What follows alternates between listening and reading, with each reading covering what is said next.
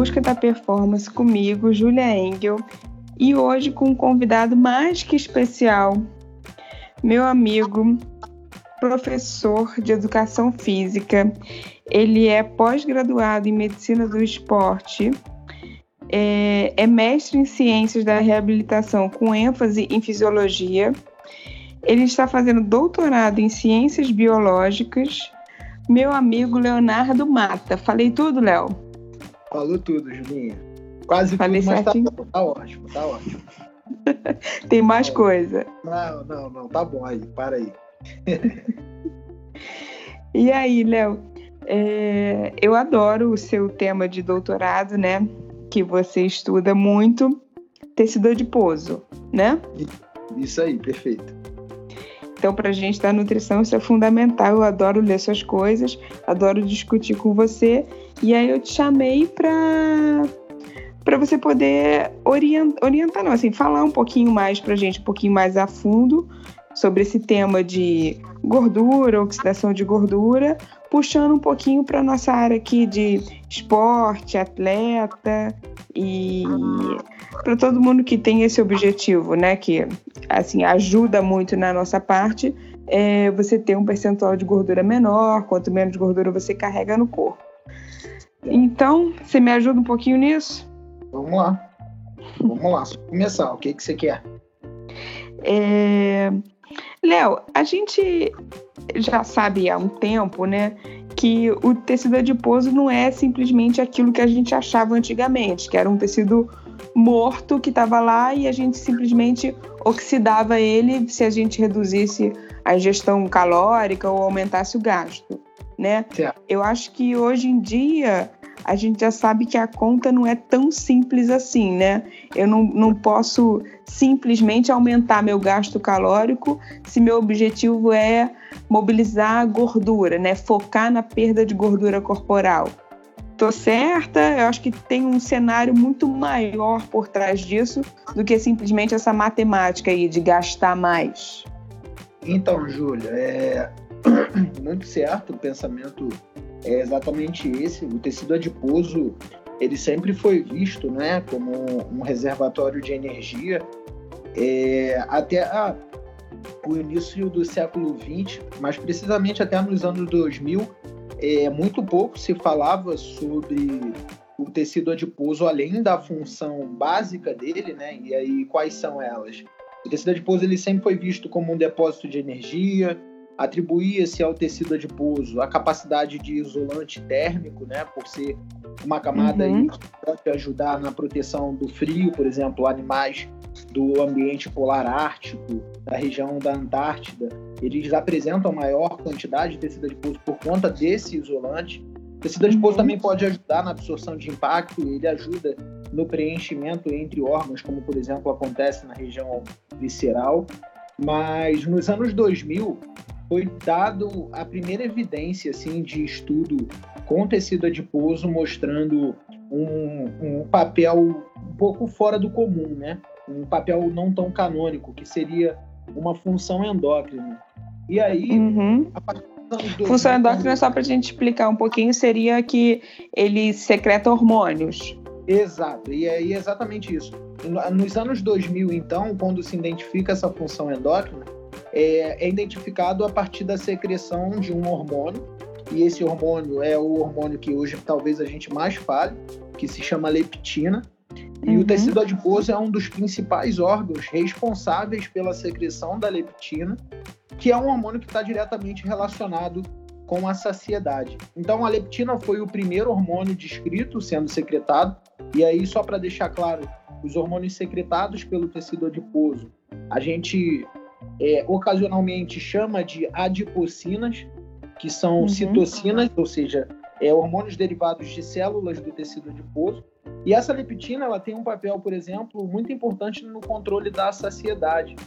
É, então, o tecido adiposo ele, ele para de ser visto como esse componente estático do metabolismo, aonde ou ele armazena ou ele, ele contribui gerando, é, produzindo ou sendo capaz de disponibilizar energia, e começa a ser visto como um órgão endócrino. É, E a partir daí, muita foi se aprofundando os estudos e se descobriram aí mais de 18 é, adipocinas, né? Eu não vou citar todas elas, embora eu tenha até aqui, que é tema da minha, da minha tese de doutorado, então eu tenho elas escritas, mas parte do princípio que esse tecido adiposo ele pode contribuir, como ele também pode atrapalhar.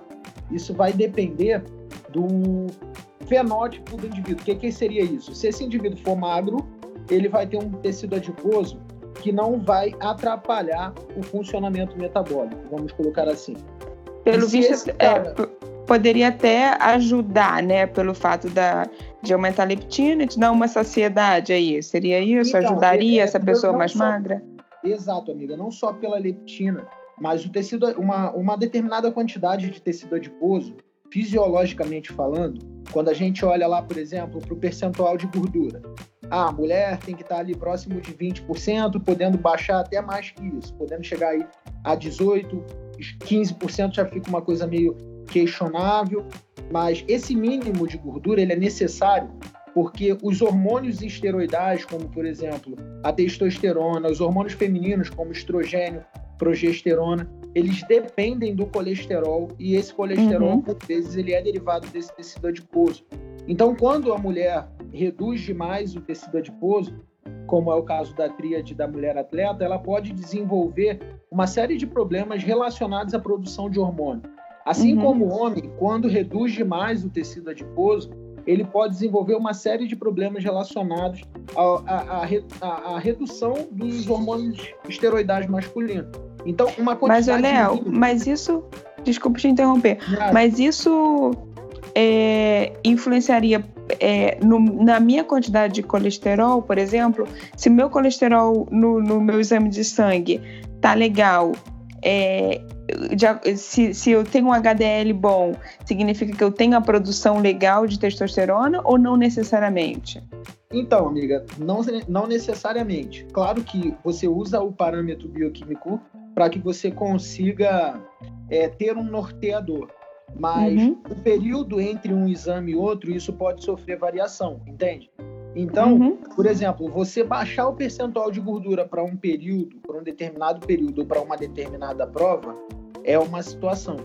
Você viver abaixo dos níveis mínimos desejados, em perspectivas crônicas, 5, 10, 15 anos, isso pode vir a gerar algum problema. Então, o tecido adiposo, vamos colocar assim, não quer dizer que ele seja de todo o vilão. É necessário, ninguém vai conseguir zerar a gordura do organismo. Isso aí, se alguém conseguir zerar a gordura do organismo, essa pessoa está suscetível à morte. Então, o tecido adiposo ele é tão importante para a vida como todos os outros claro. órgãos. Claro. É, a questão que a gente beira aí é que a gente vive hoje numa sociedade doente tangendo para a obesidade. Então, uhum. hoje a gente bate no emagrecimento e perda de gordura porque o problema é a obesidade, entende? E essa obesidade está associada a uma função, vamos colocar assim, deletéria do tecido adiposo. O tecido adiposo fica Perfeito. mais inflamado e prejudica o funcionamento metabólico. Ao contrário disso, numa situação normal, esse tecido adiposo não exerce nenhum efeito negativo. É, só para complementar, amigo, uma coisa que eu costumo muito dizer que é muito importante. Se todo mundo acha que o tecido adiposo é algo ruim, experimenta viver sem ele. Se fazendo uma breve reflexão, se o nosso organismo não tivesse aonde armazenar o excesso de nutrientes, esse excesso de nutrientes seria diretamente jogado para o fígado. E no fígado, uhum. isso geraria toxicidade hepática. Provavelmente essa pessoa não viveria mais que 24 horas. Então, o tecido Perfeito. Se a gente não conseguisse é, colocar em algum lugar o excesso, por exemplo, quando eu como um excesso de carboidrato, se eu não tivesse como estocar isso na forma de gordura, imagina quanto seria a minha glicemia, né? pois é, a glicemia estoura, a resistência à insulina começa a acontecer, um monte de infiltração ia acontecer no fígado, a hepatotoxicidade ia aumentar. Então, claro. uma série de coisas ruins aí. As pessoas acham que o tecido adiposo é o vilão, né? Mas, na verdade, ele vai tentando suportar até onde ele aguenta. Chega um uhum. momento que ele aguenta mais e é onde ele estoura e inflama, né? E eu acho que, na verdade, é uma coisa que eu até ia te perguntar mais para frente, você pode me me, me explicar isso depois, mas a gente pode melhorar, não sei se, se eu estou falando certo, mas melhorar a qualidade desse, desse, desse, tecido adiposo, fazendo aquela questão de amarronzar o tecido adiposo, né? Ah, perfeito, ótimo. Sim, perfeito. Sim. É, que aí seria aumentar a quantidade de mitocôndria nesse tecido adiposo. Explica aí. Então, duas condições que podem favorecer ao browning, né? E seria o browning seria esse amarronzeamento. Só para a gente é, estabelecer aqui o que, que é o branco, o que, que é o brownie, o bege e o que, que é o, é o marrom, né?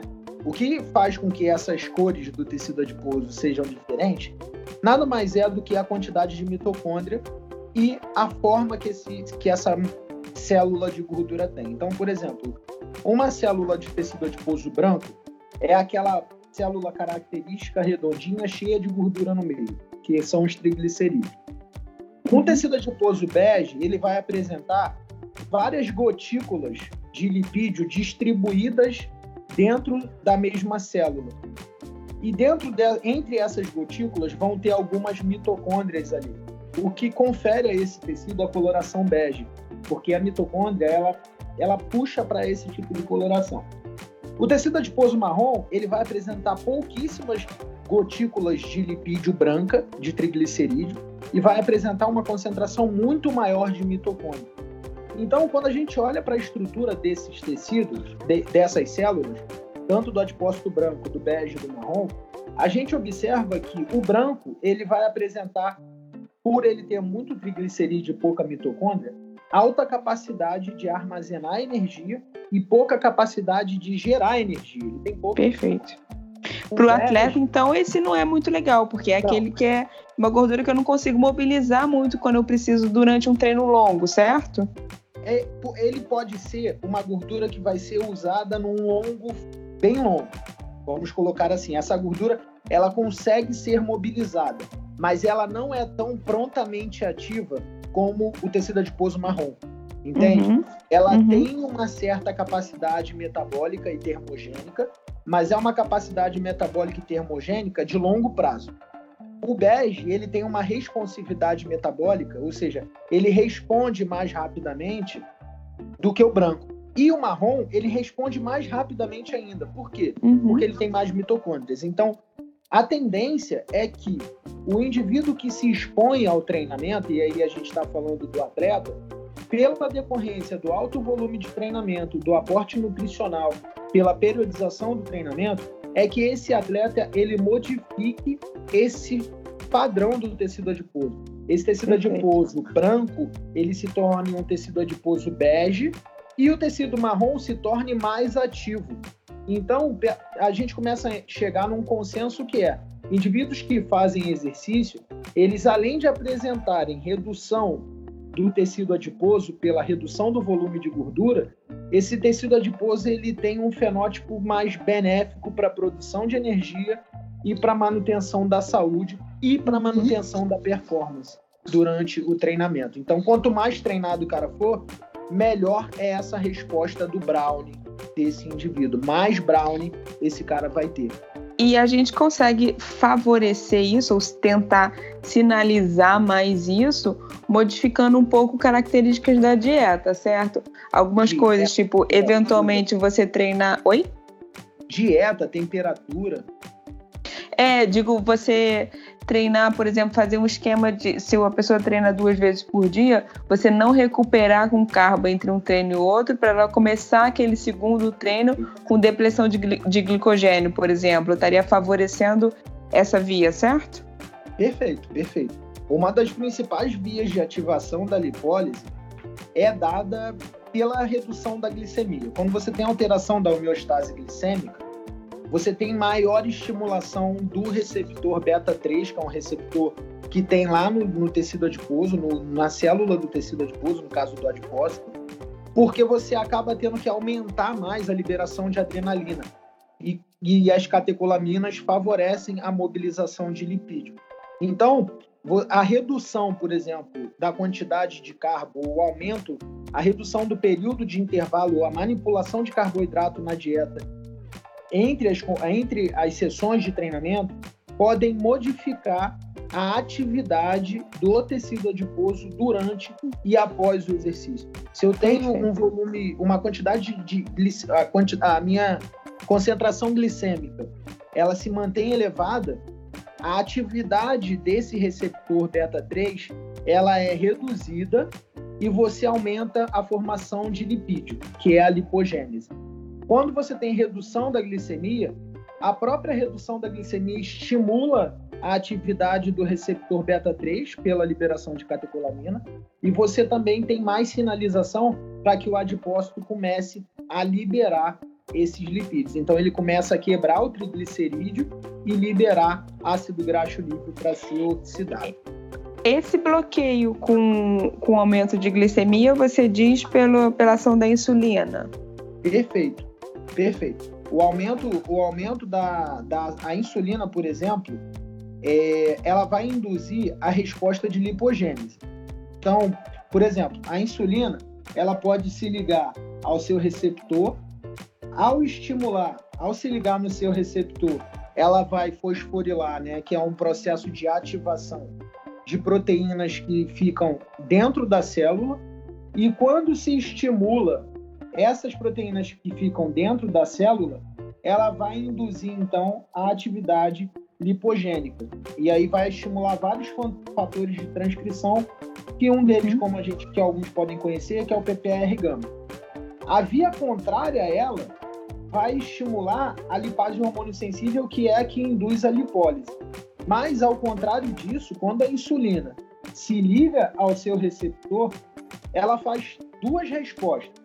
Primeiro, ela vai fazer a resposta da lipogênese, estimulando alguns genes dentro da célula para fazer ácido graxo. Então, por exemplo, vai estimular a ácido graxo sintase, vai estimular é, a acetil, acetilciclina 1, vai estimular outras enzimas que vão favorecer a formação a via de a, a, a, assim falando mais claramente seria o aumento da, da o armazenamento da gordura, o né? armazenamento né? da gordura, exatamente. Uhum. Além de possibilitar que ao invés dessa glicose ser direcionada para a produção de energia, essa haja uma translocação do GLUT4, que é um transportador de glicose. Então a glicose, ao invés de ir para gerar energia, ela começa a entrar no adipócito e fazer é, lipogênese, de novo lipogênese. Então a glicose vai entrar no metabolismo ali e vai ser utilizada como fonte para gerar lipídios, né? Agora, seria... isso não significa que você, desculpa. Nada, relaxa. Isso não significa que você não queira em nenhum momento a presença da insulina, né? Porque aí as pessoas querem cortar completamente e a gente sabe que a insulina é um, é um hormônio importante até para sinalizar outras coisas que são favoráveis, né? Ela não é um hormônio que a gente não quer de jeito nenhum, certo? Certo, amiga. Então, é, é um, eu costumo dizer que quando a compreensão da fisiologia é limitada, e de fato isso é natural, eu também já passei muito por isso, a gente olha para uma via só e acha só uma via, exatamente, exatamente.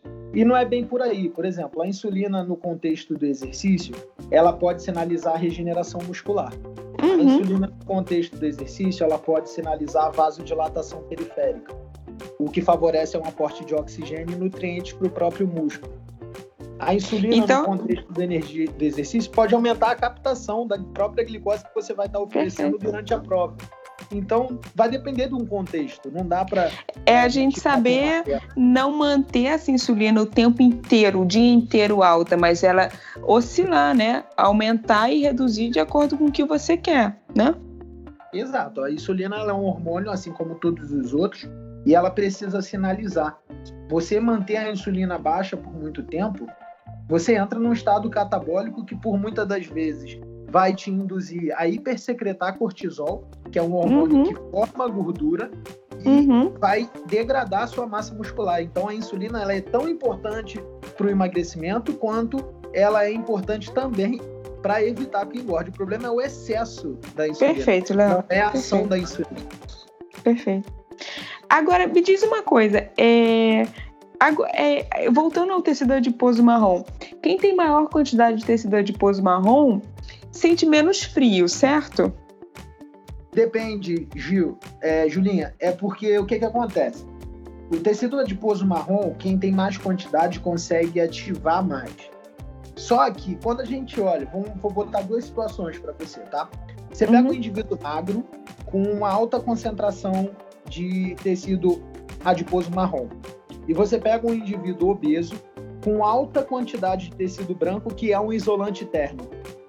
Então, quando a gente compara o obeso com o cara que tem alta quantidade de tecido adiposo marrom, por vezes, pelo fato de, do, do obeso estar isolado termicamente, ele não tem a mesma percepção de frio que, que o indivíduo uhum. que tem uhum. alta concentração de marrom tem.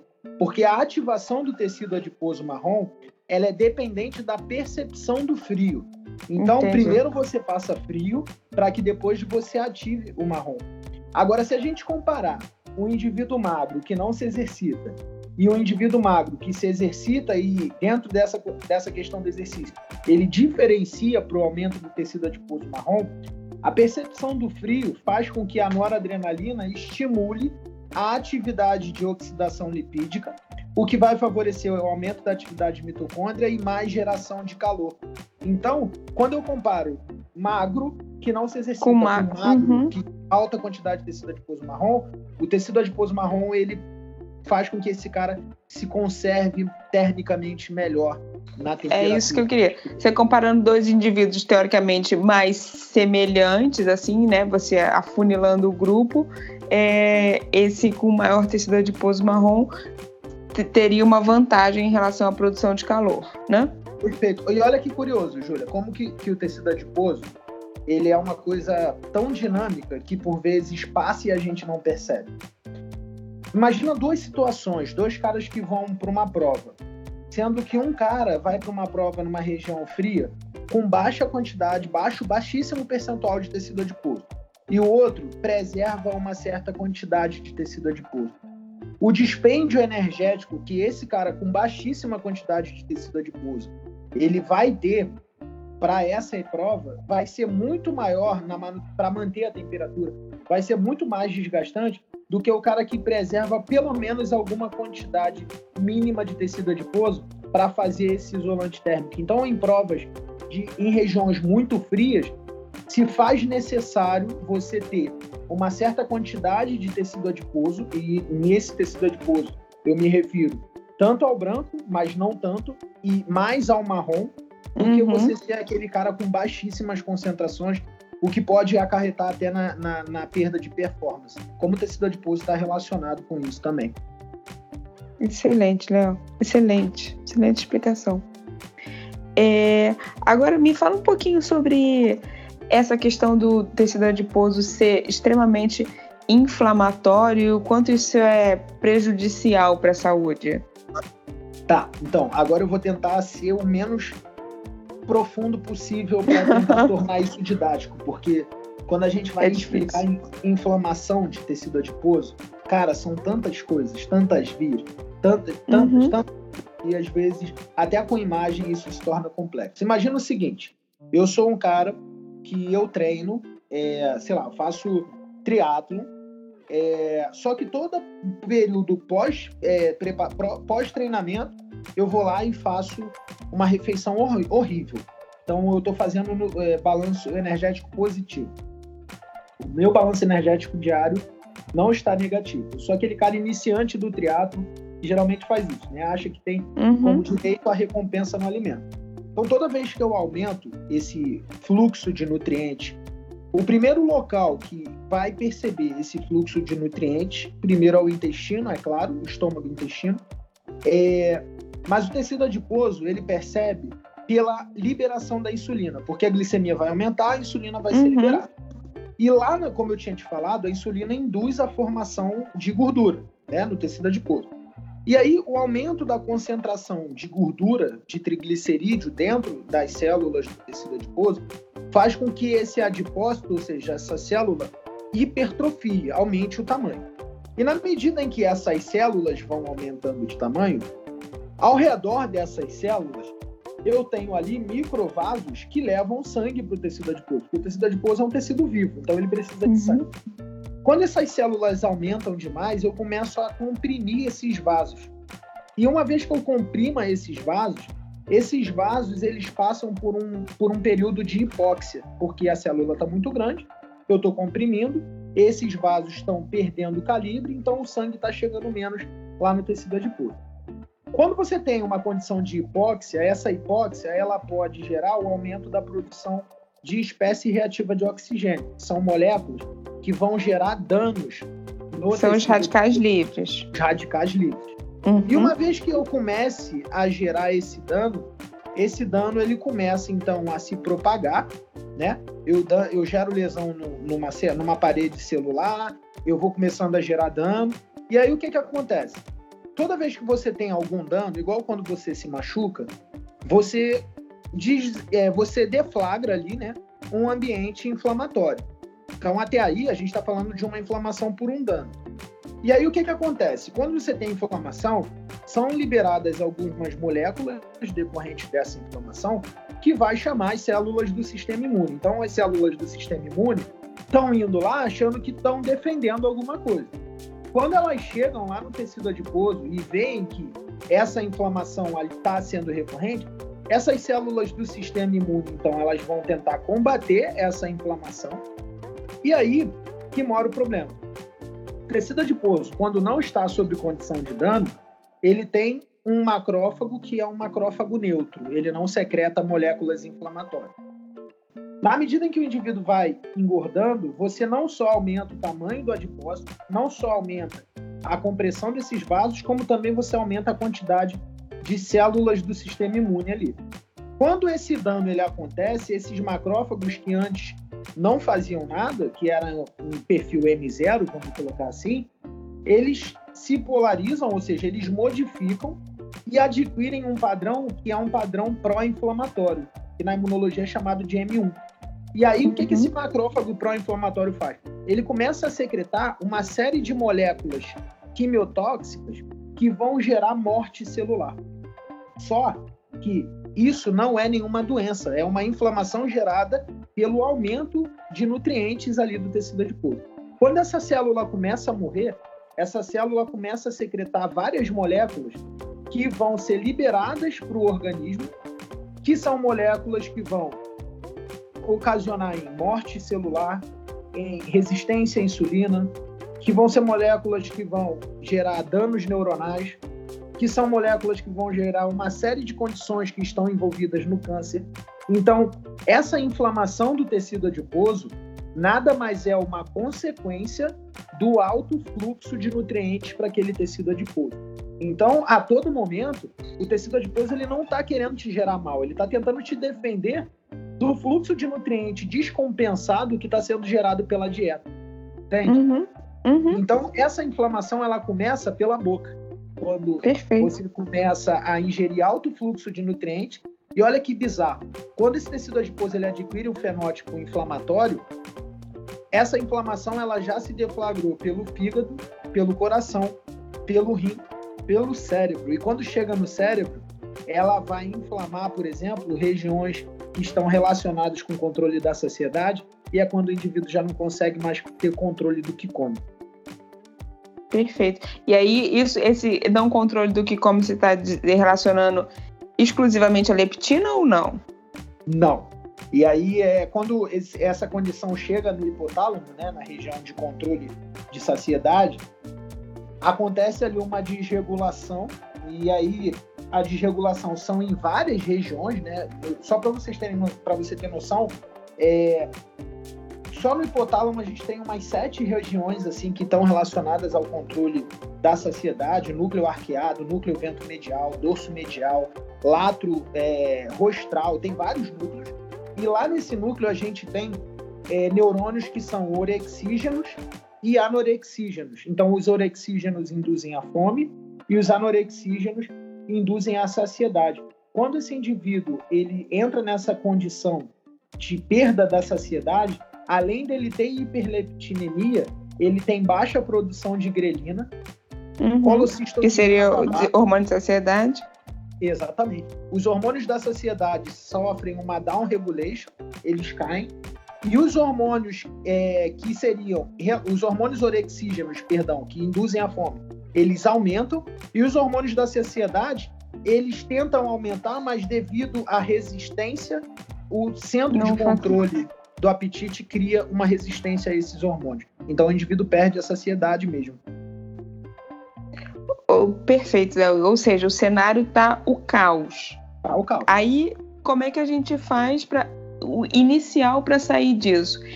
Primeiro, segurar a dieta para a gente começar a baixar esse valor calórico, começar a incluir alguma atividade física. Qual seria seu primeiro passo para isso? Amiga, eu achava, sinceramente, tá? Eu achava é, que o primeiro passo seria redução de calorias da dieta. Uhum. Mas eu acho que hoje, com base no que eu tenho lido, estudado sobre obesidade, desregulação e tudo, eu acho que o primeiro passo é o indivíduo encontrar onde ele errou no meio do caminho. O que, uhum. que deflagrou essa resposta ansiolítica? Quais são os hábitos que, que, que desenvolveram nesse cara a busca pela recompensa que seria o alimento. Então, uhum. hoje, eu até escrevi hoje um texto sobre isso, é, mostrando que o emagrecimento ele tem uma perspectiva multifacetária. Então, não é você olhar apenas para um contexto. Claro. O primeiro passo, se eu tivesse que dizer assim para um, um aluno meu, o que que faço para emagrecer? O primeiro passo que eu diria para esse cara é: vai no médico, no psicólogo e no nutricionista. Esse uhum. cara ele tem que fazer os três processos. Primeiro, ele tem que entender por que, que ele está comendo do jeito que está comendo, e o psicólogo vai ajudar isso. Segundo, ele tem que saber até que ponto ele está ou não está saudável, o médico vai ajudar isso. E terceiro, ele tem que modificar os hábitos. E não vai uhum. ser fazendo dietas altamente restritivas que esse cara vai modificar. E aí o nutricionista entra com toda a sua expertise e genialidade. Então, sem e... dúvida, é esse, esses os pontos que eu atacaria. O exercício físico eu não jogaria de primeira instância se esse cara for um sedentário. Perfeito, Léo. E aí, sair desse cenário inflamatório, você já colocaria, já pensaria em alguma coisa de uma dieta um pouco mais anti-inflamatória, com combatendo esses radicais livres? Isso já faria sentido? Faz todo sentido, amiga. O, a obesidade ela é caracterizada por uma inflamação de baixo grau. E essa, muitas vezes as pessoas acham assim, ah, o tecido adiposo está inflamado e vai inflamar os outros órgãos. Não, todos os órgãos estão inflamados. Todos uhum. os órgãos estão comprometidos. O fígado já vai ter algum tipo de infiltração de lipídios, aonde forma aquela esteatose hepática não alcoólica. O cérebro já vai ter um certo grau de, de inflamação que vai formar a placa beta-amiloide, vai estar relacionado com riscos de demência e dentre outros. Então, o primeiro ponto é combater a inflamação. E o combate uhum. à inflamação é por três vias: nutricionais, através da dieta, e dentro da nutricional, a suplementar, e a terceira via seria a modificação dos hábitos através da inserção de programas de treinamento. Então, uma dica aí com essa inserção de programas de treinamento é indivíduos obesos ou indivíduos inflamados ou com algum tipo de disfunção, eles não devem iniciar um treinamento de alta intensidade. Eles precisam progredir com o treinamento para que a resposta antioxidante vem, é, enzimática né, venha a melhorar, porque o treinamento induz isso, e, consequentemente, essa inflamação vá se reduzindo numa perspectiva crônica ao longo do tempo. Perfeito, Léo. Assim, excelente, não tem mais o que dizer, assim, excelente, explicou muito. É...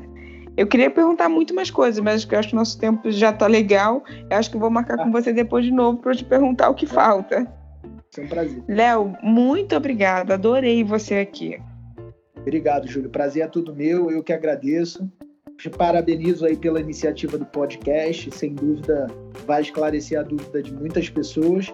E conta comigo aí o que for preciso. Você é uma querida, você sabe disso. Obrigada, Léo. Beijo. Beijo.